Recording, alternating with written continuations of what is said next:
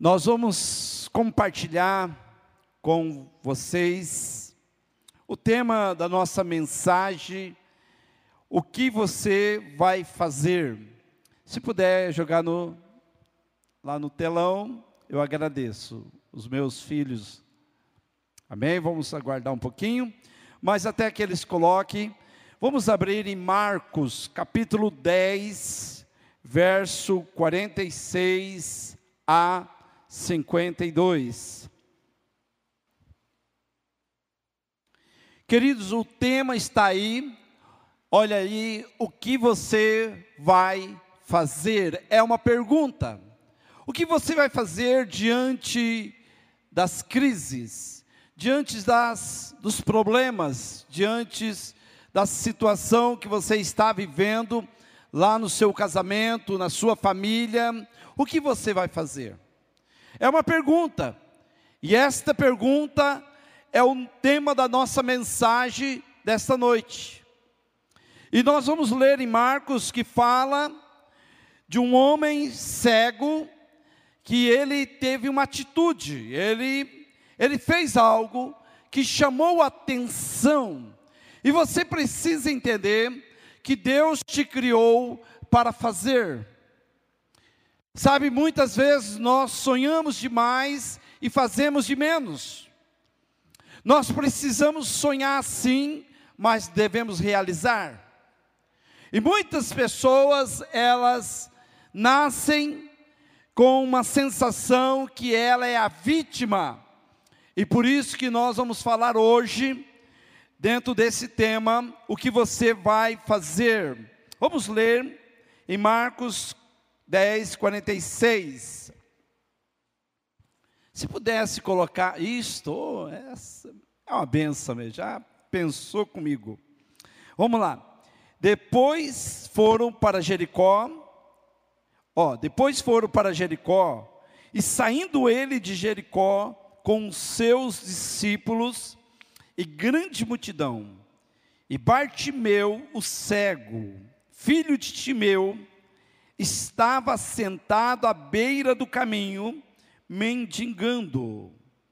E ouvindo que era Jesus de Nazaré, começou a clamar: Filho, clamar: Jesus, filho de Davi, tenha misericórdia de mim. Muitos o repreendiam para que se calasse, mas ele cada vez gritava mais: Filho de Davi, tenha misericórdia de mim. E Jesus parou e disse: Chamai-o. E chamaram o cego, dizendo-lhe: Tem bom ânimo, levanta-te, e ele te chama. E lançando de si a capa, levantou-se de um salto e foi para foi falar com Jesus. Verso 51. E perguntou-lhe Jesus: Que queres que te faça? E o cego lhe respondeu: Rabi, eu quero ver. E disse-lhe Jesus: Vai, a tua fé te salvou. Imediatamente ele tornou a ver e seguia a Jesus pelo caminho. Amém. Eu quero iniciar esse sermão fazendo uma pergunta. E essa pergunta é a base do nosso sermão. É aquilo que vai trazer entendimento para a sua vida hoje. Então, essa pergunta, eu quero que você entenda muito bem ela. Eu acho que está aí, filha, pode passar. Pode acompanhar, acho que vai estar no, na tela, pode passar. Eu, aí, está aí. Por favor, me acompanha, vai me acompanhando. A pergunta é esta: Deus não tem compromisso com quem se coloca de vítima. Não é uma, é uma colocação, é uma pergunta. Vou repetir: Deus não tem compromisso com quem se coloca de vítima, apenas com quem tem atitudes. Apenas com quem tem atitudes. Então, esta colocação que Deus, ele não tem compromisso com pessoas que se coloca como vítima. Sabe, querido, muitas pessoas, elas olham para a sua vida e ela vê onde ela está e ela começa a se colocar como vítima. Por exemplo, ah, eu nasci numa família pobre. Querido, eu também nasci numa família pobre. A minha, a minha casa, quando meu pai, ele, ele, ele foi morto, bem naquele lugar, bem naquela. Era outra casa, mas era pertinho ali do lado. Minha mãe teve que mudar numa casa muito pequena. Quatro irmãs, eu de homem e minha mãe. Seis numa casa que mais ou menos era isso daqui na parede, uma parede no meio e que as minhas irmãs, ela tinha que dormir debaixo das, da mesa, porque não tinha espaço para todos. Nós não tinha luz, era lamparina, o banheiro lá fora não era esse banheiro que vocês têm em casa. Então eu nasci numa família pobre. Mas eu nunca me coloquei de vítima. Sabe, tem pessoas que dizem: "Ah, eu não consegui nada porque eu nasci numa família que não teve condições". Sabe, pessoas se colocando de vítima e não consegue nada, não consegue ter sucesso na vida, porque ele começa a dizer: o meu, talvez a mulher diz: "Ah, meu marido me abandonou. Ah, a culpada, o culpado é meu marido. Ah, minha família é, me rejeitou. A minha família me desprezou." E aí você começa a sentir: "Ah, eu sou a vítima." Querido, eu quero que você saia hoje daqui com esta com esse pensamento dizendo assim: eu não sou vítima. Porque que Deus não tem compromisso com quem se coloca de vítima. Ele, como eu disse, apenas com quem tem atitudes. Qual é a sua atitude? De sair daqui hoje, dizendo: Eu vou sair, eu não vou me colocar mais de vítima. Sabe, queridos, há uma mulher na Bíblia que ela gastou todo o seu dinheiro nos médicos. E ela não teve solução dos seus problemas. Ela tinha um fluxo de sangue, 12 anos, mas ela teve uma atitude. Ela não se colocou de vítima. Ah, eu sou uma coitada. Ah, nenhum médico conseguiu achar o meu problema. Mas ela se levantou da sua casa, na sua levantou e foi até Jesus. Ela disse: "Se eu apenas tocar nas vestes de Jesus, eu serei curada." Você vê como que é a coisa? Quando você quer, você a coisa acontece. Mas fica lá deitado, ah, pandemia, ah, chegou, ah, nós estamos vivendo um tempo que todo mundo tem que ficar em casa. Você vai continuar dentro de casa mesmo. Mas quando você tem uma atitude, você tem uma ação na sua vida, você reage à situação, as coisas acontecem, o milagre acontece. Quando eu olho para Jairo, Jairo, a filha dele estava quase morrendo ele era um homem importante, ele era um príncipe da sinagoga, era um homem diante da sociedade, era um homem que tinha um destaque, era um homem importante, mas quando a filha estava na cama, a morte, ele foi até Jesus, se prostrou e adorou Jesus e disse: A minha filha está morrendo. Ele teve atitude. Ele não poderia dizer: Ah, eu sou uma vítima. Querido, muitas pessoas não chegou onde deveria ter chegado, porque sempre se colocou como vítima. Nós temos que se levantar, queridos. Há uma mulher na Bíblia, no Antigo Testamento, que ela, o marido deixou uma dívida enorme. E a Bíblia diz que aquela mulher, ela não tinha mais nada em casa. E a Bíblia diz que os credores vieram para levar os seus filhos, eram dois filhos, levar como escravo. E aí ela chega e ela sabe onde ela vai a buscar o socorro, lá no profeta Eliseu. Eliseu pergunta para ela: O que você tem em casa? Ela falou: Eu não tenho nada. Quer dizer, os móveis, com certeza já tinha sido vendido, já tinha sido entregue. Mas aquela mulher não se colocou de vítima, ela foi buscar ajuda. E quando ela chegou no profeta, o profeta perguntou: O que você tem em casa? Ela falou: Tem uma pequena botija de azeite. E ele diz: pega vasilha de todo vizinho e entra, começa a jorrar nas vasilhas e você vai ver o milagre. E aquela mulher fez o que o profeta mandou. Sabe, queridos, eu quero dizer nesta noite. Ah, você não precisa ficar reclamando, se colocando como vítima. Eu não tive uma educação boa. Ah, eu não tive uma oportunidade de estudar. Ah, eu não tive, eu não nasci num berço de ouro. Queridos, não se coloca de vítima. Começa a agir, começa a ter atitude, e você vai ver o milagre que vai acontecer na sua vida. Amém? Então eu quero dizer para vocês, amados, quando eu olho para esse texto, esse homem era cego, com certeza ele recebeu muitos é, conselho e também opiniões. E eu quero falar a diferença disto, que muitas pessoas não conseguem é, alcançar o sucesso, não conseguem alcançar um nível, subir de nível, porque ele se coloca de vítima. Este homem era cego, ele dependia de pessoa. Você acha que ele ia de um lugar para outro, talvez sozinho? Talvez não. Talvez ele dependia de alguém. Ele, ele pedia esmola. Sabe, querido, ele precisava daquelas esmolas para sustentar a sua vida. Quem sabe até a sua família.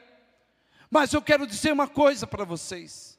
Sabe, tem muitas pessoas que estão cegas, que talvez estão cegas porque elas estão recebendo não conselhos, mas opiniões de pessoas. Vou contar um exemplo. Uma pessoa, o, tem um casal, ou o homem trai a mulher, ou a mulher trai o homem. Aí vamos pensar no homem.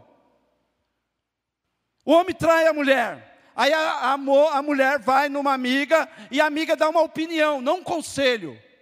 Ela dá uma opinião assim: não, faz a mesma coisa, dá a mesma moeda, paga com a mesma moeda. Vocês estão vendo que a diferença de conselho é, vai ser diferente de opinião? Sabe, querido, eu quero dizer para vocês: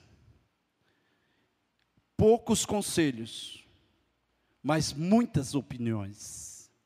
Sabe, o conselho pode mudar o seu destino.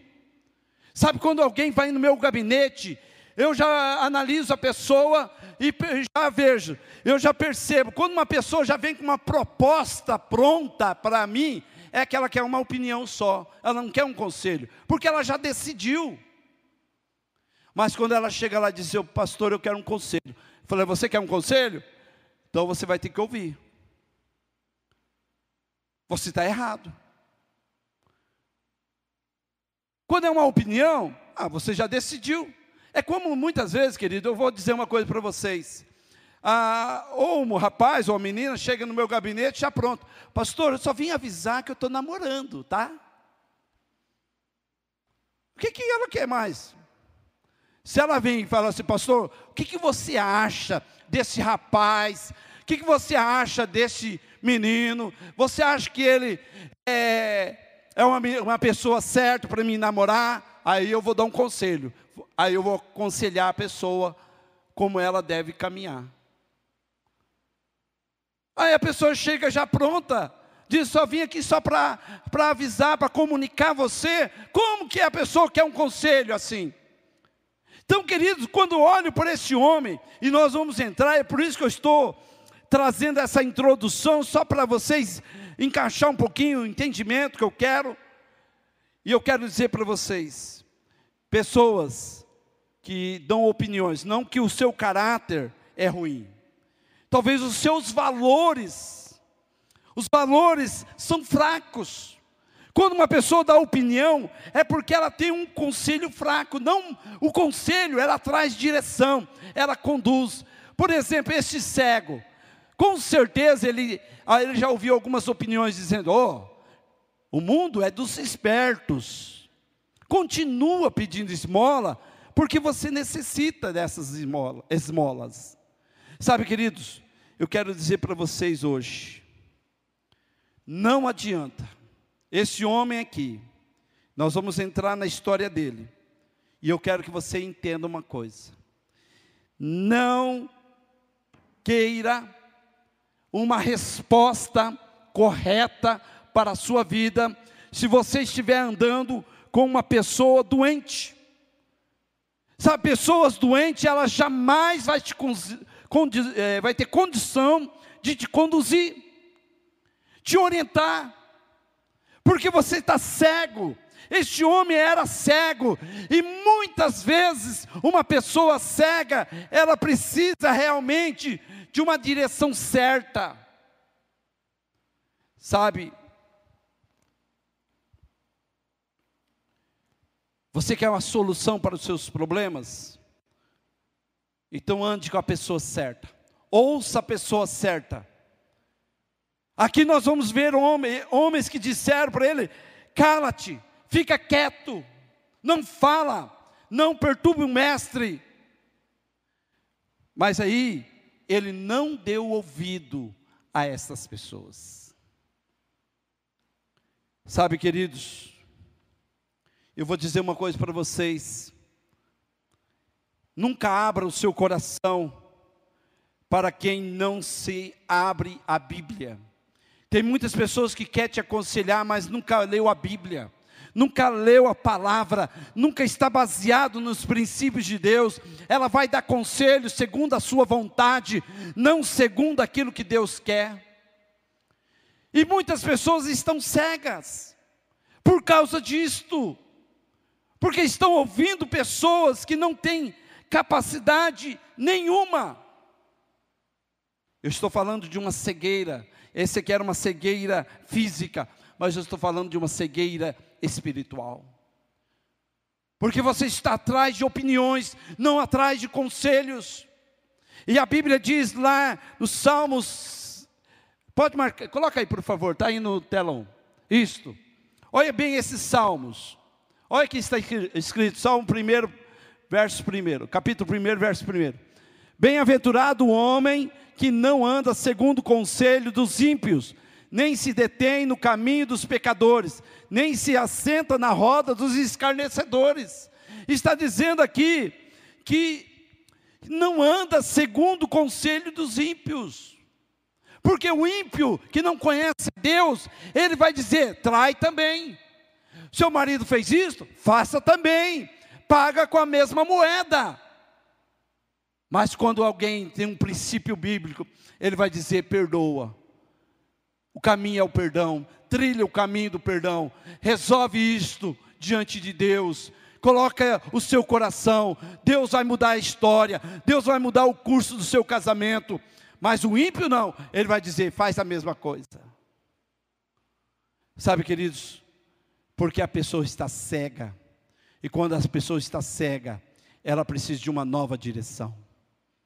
E aqui nós vamos começar a analisar algumas coisas. Eu quero falar sobre quatro dicas diante de um problema. Quatro dicas, por favor, querido, me acompanha aí, queridos. Isto. Senão eu fico meio perdido aqui, eu esperando o slide. Isto. Aí, fica atento aí.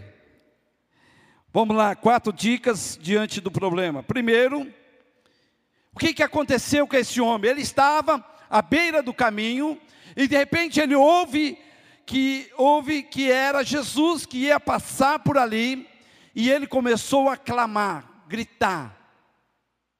Então, primeiro ponto, primeira dica, não deixe a oportunidade passar.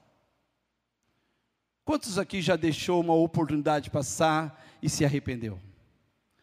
Tem pessoas que deixaram as oportunidades passarem.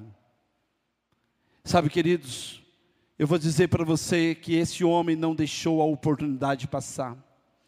Ele sabia que aquele momento era o momento exato, era o momento que ele teria cura, era o momento que ele ia, se, ia começar a enxergar um novo mundo, e é isso que Deus quer que você saia daqui, entendendo que Deus quer mostrar um novo mundo para você. Um mundo cheio de oportunidades, um mundo que Deus está oferecendo a você, momentos que você vai crescer muito, mas você não pode deixar a oportunidade passar. Amém? Vocês estão comigo? Amém? Estão entendendo? Estão aí comigo, né? Então eu quero falar para vocês, queridos, preste bem atenção nessa frase. A oportunidade pode até bater na sua porta, mas ela nunca irá girar a maçaneta. Quem vai girar a maçaneta? É vocês. É vocês que vão girar a maçaneta e entrar para dentro. Quantas pessoas que pessoas que perdem as oportunidades da vida. Aí começa a se colocar como vítima. E Deus não tem compromisso com quem se coloca de vítima. Deus tem compromisso com aqueles que têm atitude. Qual é a atitude? É girar a maçaneta. Então, quando eu penso, queridos, questão da oportunidade, eu, eu sempre fui uma pessoa que sempre aproveitei as oportunidades. Eu contei de manhã, eu quero contar agora uma experiência que eu tive. Eu nunca, assim, eu tinha pregado em pequenas, assim, reuniões pequenas, de grupos de pequenas, um grupo pequeno, lá em Maringá. Nós tínhamos uma igreja, lá era uma igreja muito grande, e nós tínhamos lá uma média de sete pastores, mas lá na nossa, nossa cidade havia muitas igrejas nos bairros. E, e era grupos grandes, porque a sede tinha mais de mil pessoas, onde eu frequentava, e os bairros. E um dia, um pastor, ele chegou em mim antes de. Ele falou para mim assim: o pastor presidente, né, que ele falou o nome, ele marcou com uma igreja lá no bairro tal mas ele não vai poder estar indo porque ele ficou doente ele pediu para mim que eu pudesse ir lá. Mas eu já tinha outro compromisso com outra igreja. Mas eu vou precisar ir lá, porque a igreja está esperando o pastor. E ele falou assim: Ivo, então você vai pregar no meu, na igreja onde eu ia pregar. Aí eu olhei para ele e falei assim: Ah, mas eu tô, não tem nem Bíblia aqui, eu estou sem a Bíblia, como que eu vou fazer? Aí ele pegou a Bíblia dele, e falou assim: então agora está aí. Aí eu peguei a Bíblia dele. Aí ele falou: é um bairro tal. Você vai pegar o ônibus tal. Vai chegar na rua tal. E você vai encontrar a igreja. E dentro do ônibus, era umas sete horas mais ou menos. Eu fui para o terminal que era pertinho. E fui lendo, fui abrindo a Bíblia dele olhando. Falei: agora, Deus, o que, que eu vou pregar? para essa igreja. Eu não preparei, não tenho nada preparado, não tenho nada. Mas eu peguei, cheguei lá, preguei para aquela igreja. Aí daqui a pouco eu comecei a ver as pessoas chorando.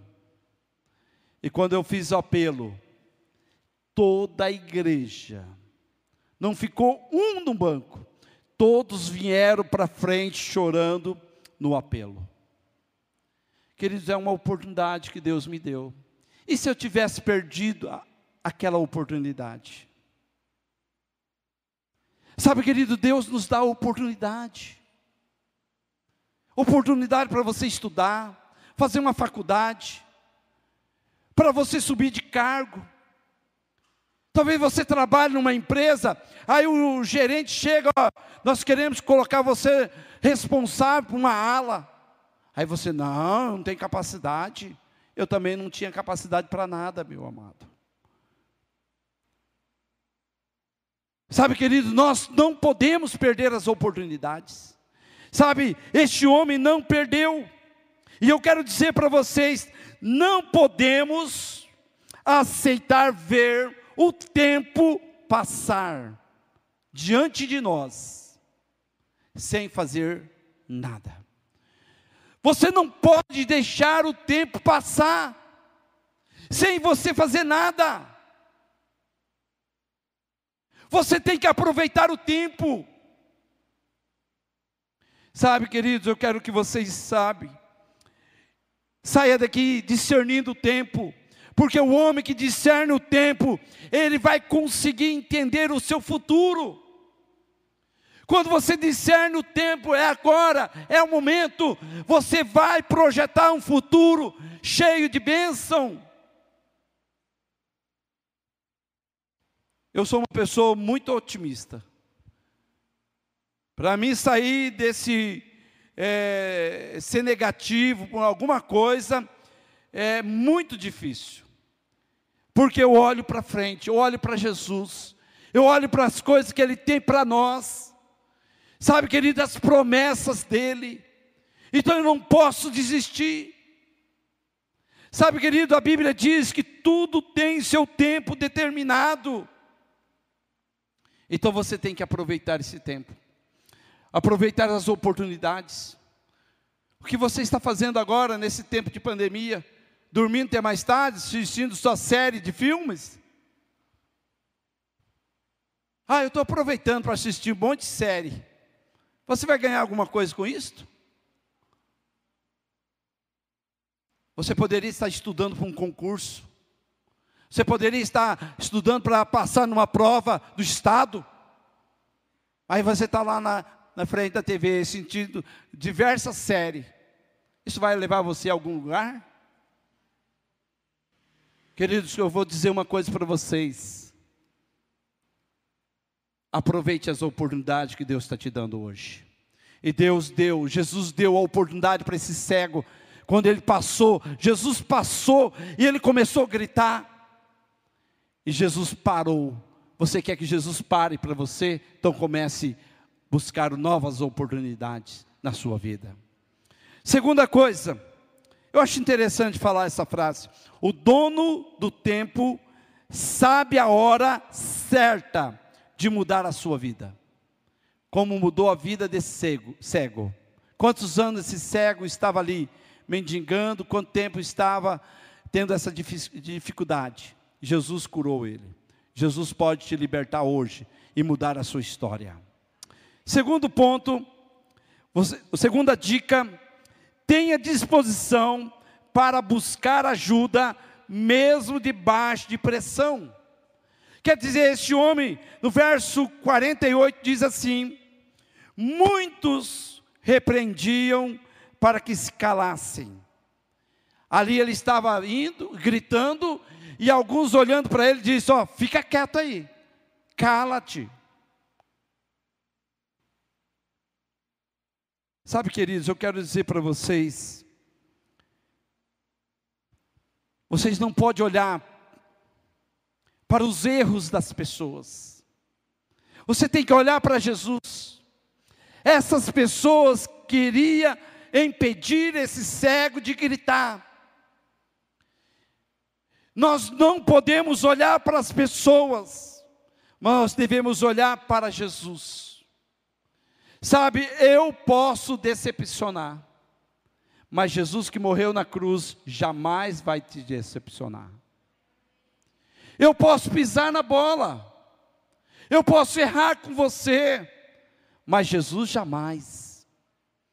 Sabe, querido, você não pode colocar uma expectativa numa pessoa só. Você não pode ficar, talvez pensando que você nunca vai ser traído, enganado. Talvez uma pessoa vai te trair, vai te enganar, mas Jesus jamais. Então os seus olhos têm que estar em Jesus. Mesmo debaixo de uma pressão, mesmo debaixo de uma situação ruim, você não pode desistir. Você precisa buscar ajuda. E ele continuou buscando, gritando, porque ele sabia que Jesus podia ajudá-lo. poder ajudar.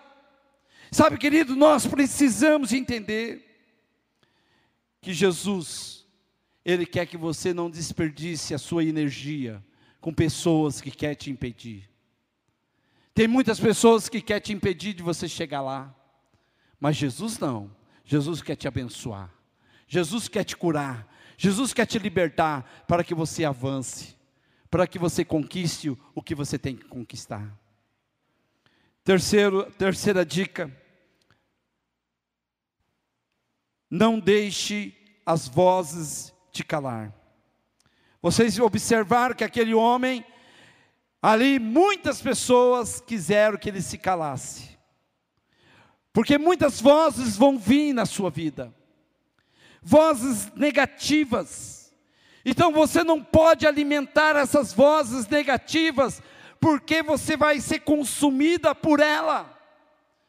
As vozes que entram no nosso ser, ela pode te matar.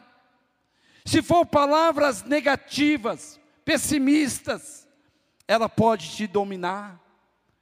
A gente não pode ouvir e dar ouvido às pessoas muitas vezes pessoas que querem te dar opinião. Hoje eu contei uma coisa muito interessante. Eu estava no seminário e cheguei no professor, entreguei minha prova, é, é meu trabalho, acho que era o meu trabalho. Entreguei meu trabalho. E ele começou a ler, ele, eu saí, sentei, e ele começou a ler. Começou a ler, começou a ler, passou uma folha, passou outra, e de repente ele me chama. E ele me chamou e falou: Ivo, vem cá. O que você está fazendo aqui nesse seminário? Eu falei: Ah, eu vim aqui para estudar, porque me falaram que você é pastor, então eu estou aqui para estudar, né? Aí ele olhou para mim e falou assim: Você não tem condições nenhuma de ser pastor. Você, a tua posição, teu erros de português é muito grave. Você não tem condições de ser pastor. Naquele momento, aquela voz quis entrar no meu coração. Mas eu não aceitei. Porque eu tinha uma promessa de Deus. Quando Deus falou para mim. Sabe o que Deus falou para mim há 30 anos atrás? Ele falou assim: Ivo, você vai ser pastor de uma grande igreja. E eu estou crendo nessa igreja. E ela já está vindo. É você aqui. Querido, tem pessoas, Guilherme que é responsável pelo, pelo WhatsApp, tem pessoas ficando na lista, querendo vir no domingo à noite. Por isso que nós vamos abrir o terceiro culto, 18 horas, porque é uma multidão lá fora querendo vir para esta igreja. Sabe, querido, eu quero dizer para você, há 30 anos atrás, Deus falou para mim, Ivo, eu vou te dar uma igreja. E é uma igreja muito grande. Muitas pessoas. E eu estou sonhando, e eu estou orando por essa igreja. Há 30 anos eu estou orando por essa igreja. E você vai ser pastor. Quando eu chego no seminário, eu ouço de um homem, que é o professor, e ele diz: Você não tem capacidade, condições nenhuma de ser pastor. Quando eu fui fazer o segundo e terceiro ano, aqui no Sene, eu já contei muitas vezes essa história. Talvez você que está me ouvindo pela, pela primeira vez. Eu ia de manhã estudar porque eu trabalhava tarde e à noite na igreja. Eu ia de manhã até o meio-dia estudar ali no Sene. E uma pessoa profissional, uma pessoa que tinha um nível muito alto, ela olhou para mim e falou assim: Você não vai conseguir passar nenhum ano. Eu falei: Então vamos ver quem vai passar, que se eu não vou passar. Eu sentava na frente da professora e ali eu estudava. Chegava em casa, eu não ficava assistindo internet, naquela época não tinha internet, não, tinha, não ficava só assistindo filme, não, não ficava lá na TV, eu ia estudar, eu ia aproveitar o tempo, Passei o segundo, terceiro ano. Depois eu fui fazer um, um vestibular, e lá em Aracatuba, de psicologia, porque naquela época eu estava falando, acho que eu vou entrar na área da psicologia. e fui fazer um é, vestibular lá em Aracatuba, numa faculdade, passei. E vou falar para vocês sem estudar, porque uma coisa que eu aprendi é ler. Eu aprendi lendo. A Bíblia eu aprendi lendo. Sabe, querido, eu nunca perdi a oportunidade. Então você não pode perder a oportunidade. Você não pode é, deixar as vozes vir ao seu coração, porque as multidões estão tentando te impedir. Tem muitas pessoas olhando para você e dizendo: não vai conseguir. Para essas, talvez esse mendigo, ele ouviu dizendo: você nasceu assim e vai morrer assim. Ninguém nasceu, do, não vai morrer do mesmo jeito, queridos. Se você tiver atitude, se você tiver posicionamento, se você tiver ação no seu coração e dizer eu vou conseguir, mesmo que as vozes venham, porque as vozes veio, diz, eles repreenderam, disseram, cala-te. Queridos, eu quero dizer para vocês, nós não podemos valorizar aquilo que não é verdade. Quando muitos disseram, você não vai ser pastor. Faz 22 anos sou consagrado e ordenado a pastor. Sabe, querido, para ser pastor, vou dar uma, uma dica para vocês. Preste bem atenção. Quando eu passei no concílio para ser pastor, tinha pelo menos, eu acredito que deveria ter uns 12, 13 pastores me examinando. A gente senta numa roda, e eles vão fazendo perguntas teológicas: quem é Deus? Aí vai, quem é o Espírito Santo? E vai, e você tem que trazer base bíblica. Eu vou dizer para vocês, eu estudei um ano para passar no concílio. Um ano. E sabe o que, é que eu fiz? Eu jejuei uma semana inteira dizendo: Deus, me dá sabedoria para passar no concílio. E sabe quanto tempo demorou o meu concílio? Tem concílio que demora dia inteiro. Começa às nove até às cinco da, hora, cinco da tarde. Eles estão fazendo concílio. Eu já fiz muito concílio aqui na associação. Nós temos muitos pastores na nossa associação. E eu já, já participei pelo menos de uns 20 concílios. Tem concílio que demora muitas horas. O meu concílio demorou, acho que no máximo três horas. Sabe por quê? Porque eu mergulhei e disse: Eu vou para cima, eu vou partir para cima. E quando eles perguntavam, quando eles perguntavam, eu já ia na Bíblia. Na Bíblia está dizendo é isto, isto, isto. Sabe? Sabe quantas perguntas? Uma média, mais de quase 400 perguntas. E você responde uma pergunta e eles pegam outra pergunta e vai por cima. E vai te fazendo, vai te colocando pressão. E vai perguntando. Querido, eu quero dizer para vocês, com toda a dificuldade que eu tinha, toda a limitação que eu tinha, eu não dei ouvido às vozes estranhas. E eu fui aprovado com excelência no concílio. Eles falaram assim: vamos na ata e escrever, foi aprovado com honra. Sabe, querido, tem gente que quer passar numa faculdade, gente que quer passar num concurso, mas tem preguiça. Está ouvindo o quê? A voz do Espírito ou as opiniões da população? Para que se formar? Tem, tem 13 milhões de pessoas desempregadas, você vai ser mais um, é uma mentira do diabo é uma mentira que o diabo está usando, como eu falei, assim, não valorize aquilo que não é verdade.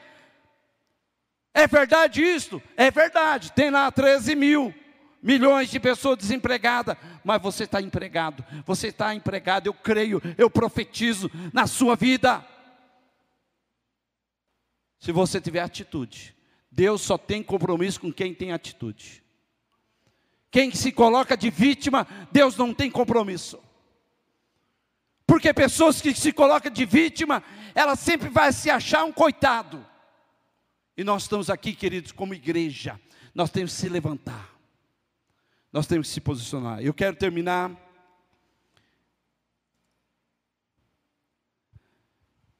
Quarto, a quarta dica está aí, no verso 52. Eu falo para, eu preciso é, resumir essa mensagem, para você entender, queridos. E eu quero terminar aqui com esse último ponto. A última dica diz no verso 52, disse assim, Disse-lhe Jesus, vai, a tua fé te salvou. Imediatamente ele tornou a ver e seguia Jesus pelo caminho. Eu quero terminar. Nós falamos sobre três dicas. Primeira, nunca perca a oportunidade busque ajuda mesmo debaixo de pressão. E terceiro, não alimenta as vozes, não deixa as vozes te calar, ou te deixar você no chão. As vozes vão tentar te minar, as vozes vão tentar te eliminar, mas Deus está aqui dizendo: vá para frente, parte para cima, faça o que tem que ser feito. E, e a quarta dica, para você ser, um bem, ser uma pessoa bem sucedida na vida, não abandone Jesus. Queridos, eu quero dizer que tem pessoas abandonando Jesus por nada. Hoje nós vivemos num país livre. Existem países que os nossos irmãos, se eles têm países, se, se alguém pegar você evangelizando, falando de Jesus, você vai preso. Tem países como a China, como a Coreia do Norte, irmãos que estão lá 14, 15 anos preso. Não é preso como no Brasil, que só entra na prisão para se engordar. Você vai na cadeia, querido, já fui lá três, três anos direto, pregado naquela cadeia, na cadeia. Só vejo gente gordo, porque só come e dorme. Querido, eu quero dizer uma coisa: na cadeia da China, é uma picareta na mão, é quebrando pedra, sabe? É como escravo. E os irmãos estão lá. Se alguém aqui já leu O Homem que Veio do Céu, se você não lê, compre esse livro e você vai ver o que é a história dos nossos irmãos na China. Os irmãos que vão preso, tem pastores que estão lá 14, 15, até 20 anos preso. Esse homem do céu, no dia do seu casamento, quando ele acabou de casar, a polícia do exército ali, do governo, veio e prendeu ele. E ele ficou lá preso no dia do seu casamento. Sabe, querido, nós não sofremos nada e queremos abandonar Jesus. Quantos que quer abandonar Jesus porque, ah, está faltando isso na minha casa? Paulo, o apóstolo Paulo diz: Eu aprendi a viver na abundância e na, na fartura, né? na abundância e também na escassez. Tem crente que passa por um momento difícil, momento de prova e quer abandonar Jesus. Sabe, querido, eu quero dizer para vocês: não permita que a circunstância da vida faça que você abandone Jesus. Sabe, eu quero dizer para vocês como está escrito na Bíblia em Hebreus, está aí no texto, no telão, diz assim: Mas o justo viverá da fé, e se ele recuar, a minha alma não tem prazer nele. Deus está falando, se nós recuarmos, ele não tem prazer em nós. Nós vamos ter o fim. A Bíblia diz: se você pegar a mão do arado, não pode olhar para trás. E Jesus disse: se você permanecer firme até o fim, você receberá a coroa da vida. Então Jesus chamou você, Jesus me chamou para ir até o fim. Nada pode nos tirar da presença de Deus. Sabe, a Bíblia diz que aquele homem, quando ele viu, ele começou a enxergar, a Bíblia diz que ele começou a seguir Jesus. Jesus abriu os teus olhos para o pecado. Jesus olhou para você e disse: Eu quero tirar a escama dos seus olhos, para você ver como você está, o seu estado, como você era e como você está hoje. Tem pessoas que estão querendo abandonar Jesus. Nunca abandone Jesus por nada. Eu vou dizer para você: não abandone a igreja por causa do pastor, por causa do ministério, por causa de um líder, por causa que você não, não foi cumprimentado na rua. Ah, eu vou sair daquela igreja. Ah, tem gente metida lá. Ah, a gente cumprimenta lá, mas lá na rua não. Queridos, tem situações que você vai passar perto de um irmão, o irmão está cheio, da, a cabeça dele está mil por hora, pensando em problemas, dificuldades.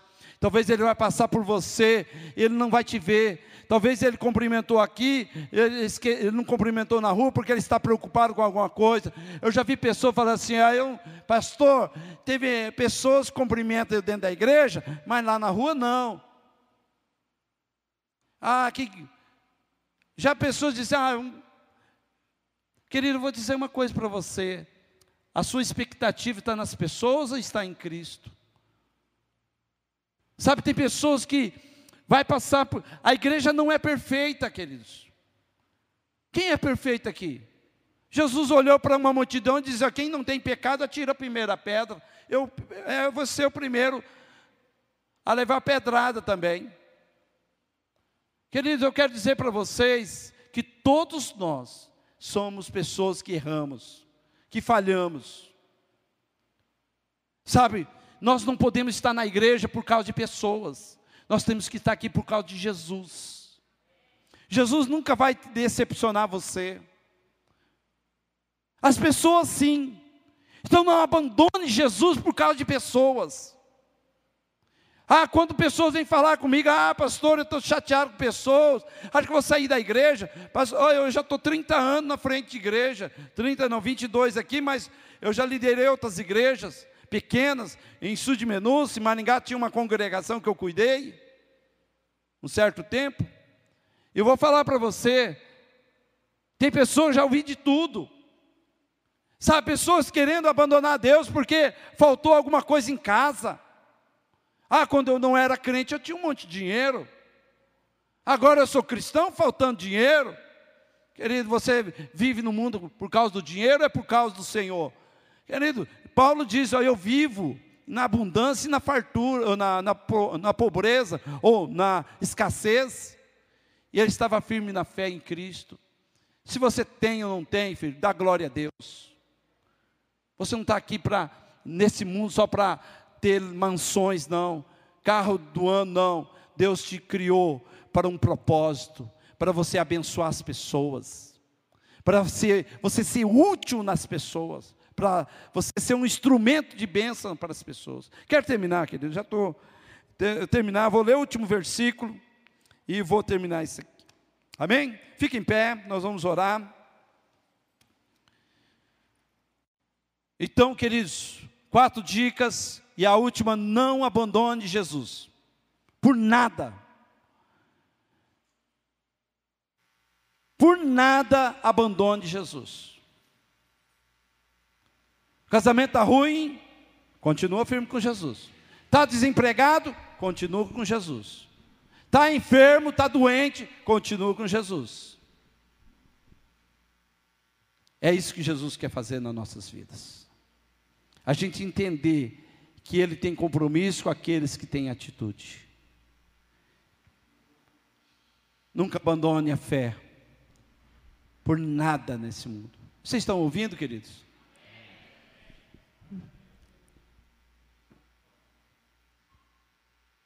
Abandone o pecado, sim. Abandone o desejo da carne, sim. Abandone as coisas que esse mundo oferece, mas não abandone Jesus. Eu queria orar agora, queria. Eu queria que você colocasse a mão no seu coração, se essa palavra falou com você. Querido, nós precisamos nos levantar com força. dias piores virão, muitas lutas virão. O mundo está o mundo está o mundo está passando por, um, por uma prova. O mundo está sofrendo. E Jesus está levantando uma igreja forte. Uma igreja que não abandone Ele por nada. Uma igreja que não dá ouvido às opiniões de uma sociedade de pessoas que não quer que você cresça. Deus quer levantar uma igreja que busca ajuda, busca socorro no mesmo, debaixo de pressão de lutas. Clame, busque a Jesus, busque o seu líder, busque um pastor. Você não vai conseguir carregar a sua cruz sozinho. As suas lutas é as nossas lutas. Estamos aqui, queridos. Os pastores dessa igreja estão aqui. Tem muitos pastores, estão, alguns já vi falar: ah, nessa pandemia eu estou aproveitando de ficar em casa. Querido, eu quero dizer para vocês: os nossos pastores, todos os dias, eles estão aqui na igreja para ouvir as pessoas, pessoas com problemas, problemas com dificuldades. Sabe, todos os dias eu estou na igreja os nossos pastores estão aqui na igreja todos os dias. Pastor Clodoaldo reveza com o Diego de manhã, duas horas cada um, mas à tarde eles estão. De manhã eu estou lá a manhã toda orando, intercedendo por você, orando por esta igreja, orando por tantos problemas que eu ouço, tantos problemas que as pessoas me ligam dizendo, pastor, me ajuda em oração.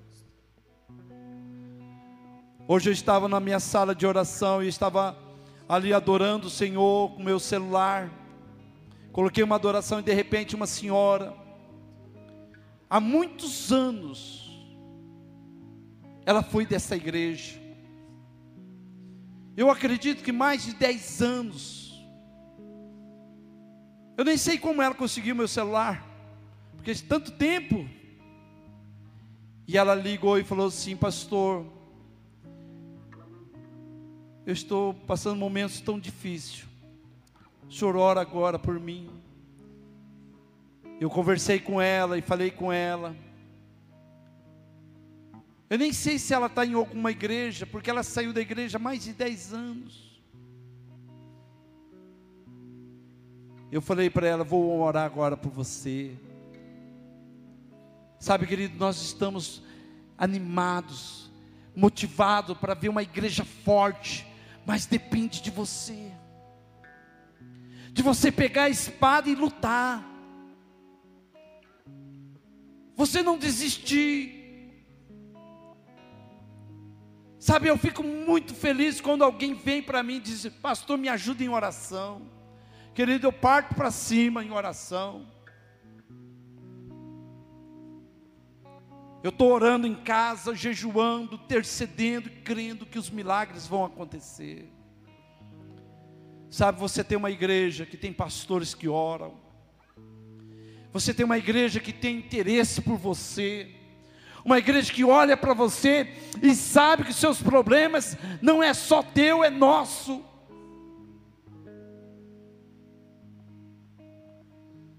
Hoje de manhã, hoje, antes de vir para a igreja, não é da nossa igreja. Um rapaz me ligou e falou assim: Pastor, eu sou pintor. Eu não tenho nada em casa. O senhor pode me ajudar com uma cesta? Falei: Amanhã eu vou providenciar uma cesta para você. Sabe, querido, porque nossos problemas, o seu problema, o meu problema, claro que nós precisamos não dar ouvido às opiniões. Nós temos que partir para cima, dizer: Deus, nós vamos vencer. Mas você precisa de ajuda. Se você está com problema no casamento, com filhos, tem filhos que eu estou orando, tem pessoas aqui na igreja que tem filhos com problema há cinco anos. E a gente está orando por esse filho. Deus traga de volta, muda o coração dessa pessoa. Porque o problema não é dela, é meu.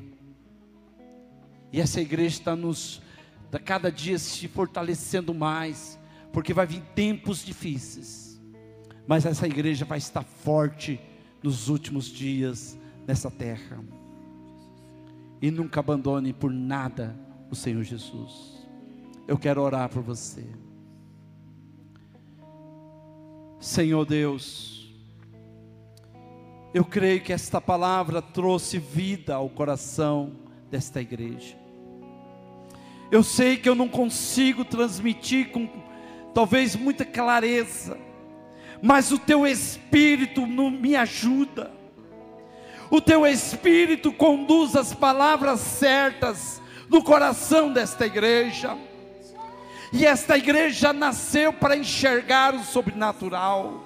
Esta igreja nasceu para vencer. Esta igreja nasceu nessa cidade e ela vai completar 50 anos no ano que vem. Ela nasceu para a vitória.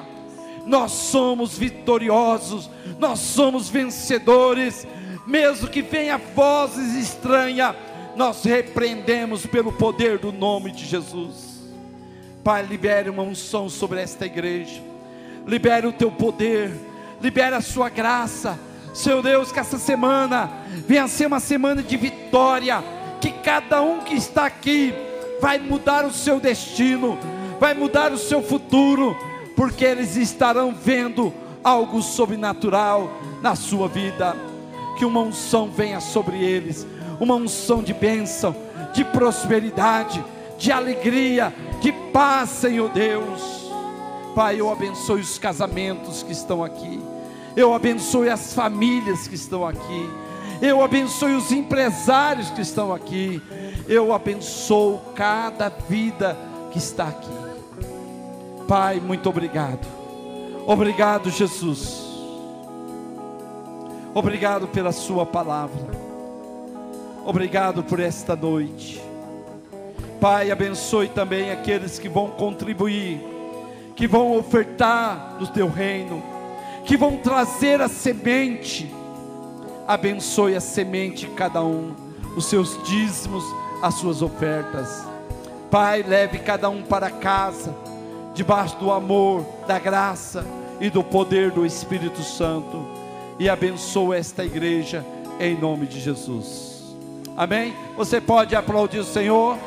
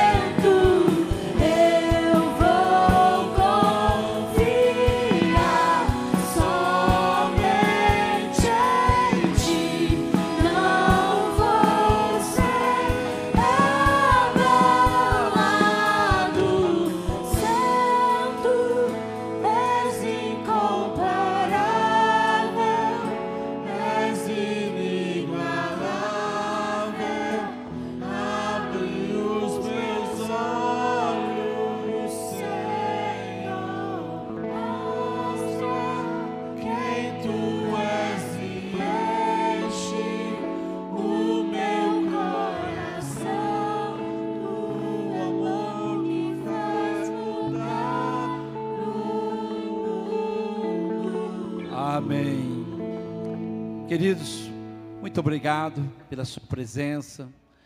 Eu estava olhando alguém chegando, eu sempre falo, que saudade de vocês. Muitos estão chegando aí, faz tempo que não vêm na igreja por causa da pandemia.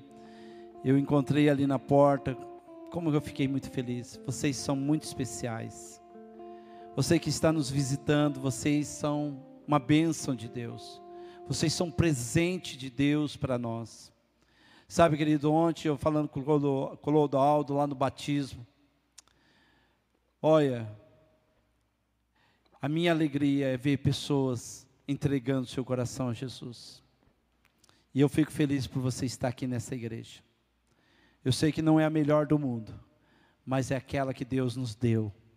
E hoje eu estava orando e falando: Deus, eu sou grato pela igreja que o Senhor me deu. A, a igreja que o Senhor me deu, eu louvo tanto, porque é um povo tão abençoado. Deus vai fazer coisas tremendas na sua vida, hein? Amém? Deus vai levar vocês a um nível que vocês nunca estiveram. Deus vai fazer. Amém? Eu quero dizer para você, não dá um abraço não, mas dá aperta a mão de alguém aí perto de você.